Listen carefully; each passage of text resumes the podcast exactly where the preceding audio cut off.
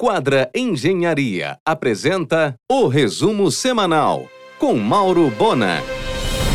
É a maior coligação já vista na política paraense. 15 partidos, cerca de 800 candidatos vão caminhar ao lado da reeleição de Helder. O Mangueirini ficou pequeno para tanta gente na convenção da sexta-feira. Antônio Arroio conquistou o cinturão dos meios pesados. Foi nesta madrugada, num evento do MMA, que parou Santarém. O café Havana deixou Belém, fechou todos os seus pontos e está vendendo pela internet móveis e utensílios. O mesmo aconteceria com os pontos do chocolate Copenhagen, já que é o mesmo operador. Mas na hora H, ele conseguiu vender todos os pontos de Belém para o franqueado do Rio de Janeiro. Então, Copenhague continuará nos shoppings da cidade. Ainda teve gente que tentou negar a compra dos supermercados Nazaré pelo grupo líder, mas não teve jeito, até porque língua não tem osso. O negócio foi fechado no fio do bigode na quarta-feira às 23 horas. E como todo mundo sabe, o capital reputacional dos Rodrigues é muito elevado. Eles jamais mentiriam. Lá em Garapé-Miri, o fio do bigode vale muito mais do que qualquer papel. O miriense da gema não mente. Lógico que um negócio dessa envergadura de 165 milhões de reais requer algum tempo para confeccionar os contratos, para muita gente assinar os contratos e assim por diante. Fato que deve acontecer durante esta semana. Porém, o negócio já foi fechado, já está tudo ok, sem problema nenhum, já, já houve comemoração, já houve visita dos Rodrigues nas lojas, nas quatro lojas do Nazaré tudo sob controle. E o mais importante, o líder deve absorver a grande maioria dos 1.200 empregos que o Nazaré gerava. Os três galpões do Nazaré, na Doutor Freitas com Almirante, também entraram no pacote e ficam na reserva técnica do líder. O líder também busca um financiamento para ajudá-lo a pagar de forma suave todo este valor de 165 milhões de reais. O importante é que o negócio ficou no Pará, feito por paraenses e o líder cada vez mais forte. Isso é muito importante para nós nessa disputa com os estrangeiros que chegam aqui. Até porque o líder foi esperto. Hoje, 50% do faturamento do líder não depende mais de produtos alimentícios. Ele não fica se batendo com açaí, com atacadão pelo preço do arroz. Lembrem que o grupo líder tem um magazã com todos os produtos de magazine, tem ótica, tem farmácia, tem pet shopping e tem um home center violento. Tanto que das quatro lojas que acabam de comprar do Nazaré, duas permanecerão como supermercado. A Duque, que é bastante grande, e a da 14 de março. As outras duas, São Francisco e Augusto Montenegro, vão se tornar grandes home centers com novo estilo, tipo Leroy Merlin, acabando com a hegemonia de Oplima e de Casa. Em um oferecimento de quadra Engenharia, Mauro Bona informa. No argumento desta segunda, o jornalista Olímpio Guarani, que acaba de concluir a reedição da expedição Pedro Teixeira, e o empresário Leopoldo Colceiro, comemorando os 43 anos de sucesso da sua quadra engenharia. Nesta segunda vai ao ar às 22h40 na RBA.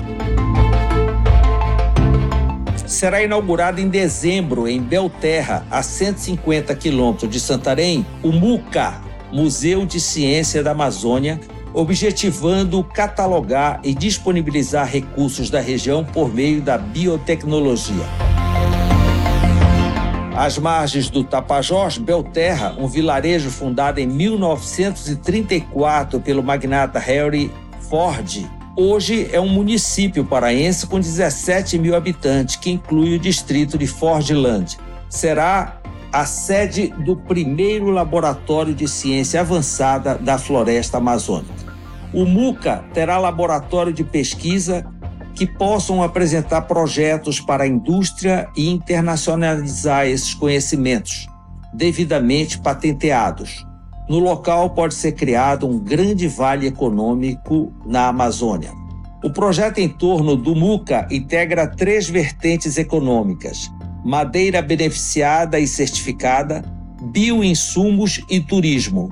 O projeto até agora já recebeu 17 milhões do BNDES, 20 milhões do SEBRAE e 8 milhões do governo do Pará, este para a compra de equipamentos. O Museu de Ciência da Amazônia tem estrutura assinada pelo arquiteto Gino Barbosa, imobiliário por Arthur Casas. Na casa onde Harry Ford dormiu, devidamente restaurada, vai funcionar o Centro de Cultura Alimentar Tapajônica, supervisionado pela escola francesa Le Condorblé e pelo chefe Saulo Geningues. Um incentivo para que jovens da região possam se profissionalizar usando a cozinha raiz. Em um oferecimento de quadra Engenharia, Mauro Bona informa. A Igreja da Trindade cedeu parte do salão Dom Zico para abrigar um batalhão da PM. A iniciativa, que pretende resolver o sério problema de segurança na região, terá o apoio do Pátio Belém, OAB e Hotel Ibis. A repaginação completa da região da Pracinha, em Salinas, será entregue no final de setembro. Esta ação deve resgatar o interesse imobiliário pela zona antiga da cidade. Um manto desenhado por Ordaí Mindelo e confeccionado por Jorge Bittencourt fará parte da exposição do Santuário Nacional de Nossa Senhora de Aparecida em outubro em São Paulo. João Ribeiro recepcionará no dia 6 de dezembro, ancorado ao Largo de Coraci, o navio de cruzeiro Voledan, com 1.200 passageiros. A Azul Linhas Aéreas, companhia com o maior número de operações em Valdecans, passou a hospedar sua tripulação no luxo do Gran Mercury. O aeroporto de Valdecans recebeu em julho em torno de 340 mil passageiros. É a retomada. Leonardo Amaral Pinheiro da Silva tomará posse na Academia Paraense de Letras Jurídicas nesta quarta, às 18 horas, no auditório da UNAMA. Na ocasião, lançará o livro Atos dos Testadores, continuação de Pacto dos Noivos e Pacto dos Namorados. Em um oferecimento de quadra Engenharia, Mauro Bona informa. O Piazza by Quadra, Quadra Engenharia em Batista Campos e último lançamento residencial de frente para a praça já passou de 90% das unidades vendidas. O edifício é um dos mais modernos e luxuosos da região. Sucesso de público, a moderna maternidade Porto Dias. O serviço é coordenado pela médica Cíntia Lins. Depois de apanhar bastante das chuvas, a construtora retomará nesta segunda a obra do aeroporto na Arthur Bernardes, que substituirá o antigo Aeroclube. Após o leilão de concessão, o vencedor deverá assumir a gestão de Valdecans no início do ano que vem. Há uma grande burocracia e um necessário período de transição. O leilão ocorrerá no dia 18 de agosto e a Vance Airport é a grande favorita. Ainda restam dois voos teste da Air France entre Cayena e Belém, nesta terça e sexta. Feito o balanço, a companhia poderá anunciar uma frequência semanal regular. Maior do mundo, o Rally dos Sertões, que chegará a Salinas no dia 10 de setembro, depois de pernoitar em Paragominas, terá 500 veículos em todas as categorias. Três pilotos paraenses estarão no páreo: Melissa Matsununga, Alessandro Pantoja e Diogo Nasser. A chegada do Rally dos Sertões deverá ocorrer por volta das 14 horas no Atalaia com maré baixa. Haverá área delimitada e decorada para o evento e muita mídia. O bairro mais populoso de Belém, Guamar, ganhará uma super injeção de varejo. O grupo líder inaugura em setembro um lojão em frente à entrada do campus da UFPA. E o grupo Formosa inaugura em outubro também um lojão no coração da Barão de Igarapé-Miri. O estádio jornalista Edgar Proença, nosso Mangueirão, será reinaugurado em alto estilo no dia 4 de setembro. Inauguração no próximo dia 25 da unidade da Bluefit Batista Campo, altamente equipada. Será nesta terça, às 9 horas, no auditório do Palacete Faciola, o lançamento oficial da Feira do Livro. A Oncológica do Brasil vai descontinuar sua filial em Batista Campos exatamente na Padre Otíquio, em frente ao líder.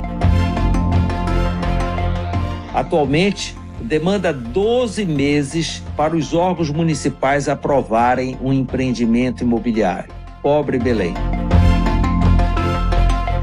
Continua grande a mortandade de peixe nos lagos de Batista Campos. Uma pena. Você ouviu o resumo semanal com Mauro Bona. Siga o Twitter, arroba Mauro Bona.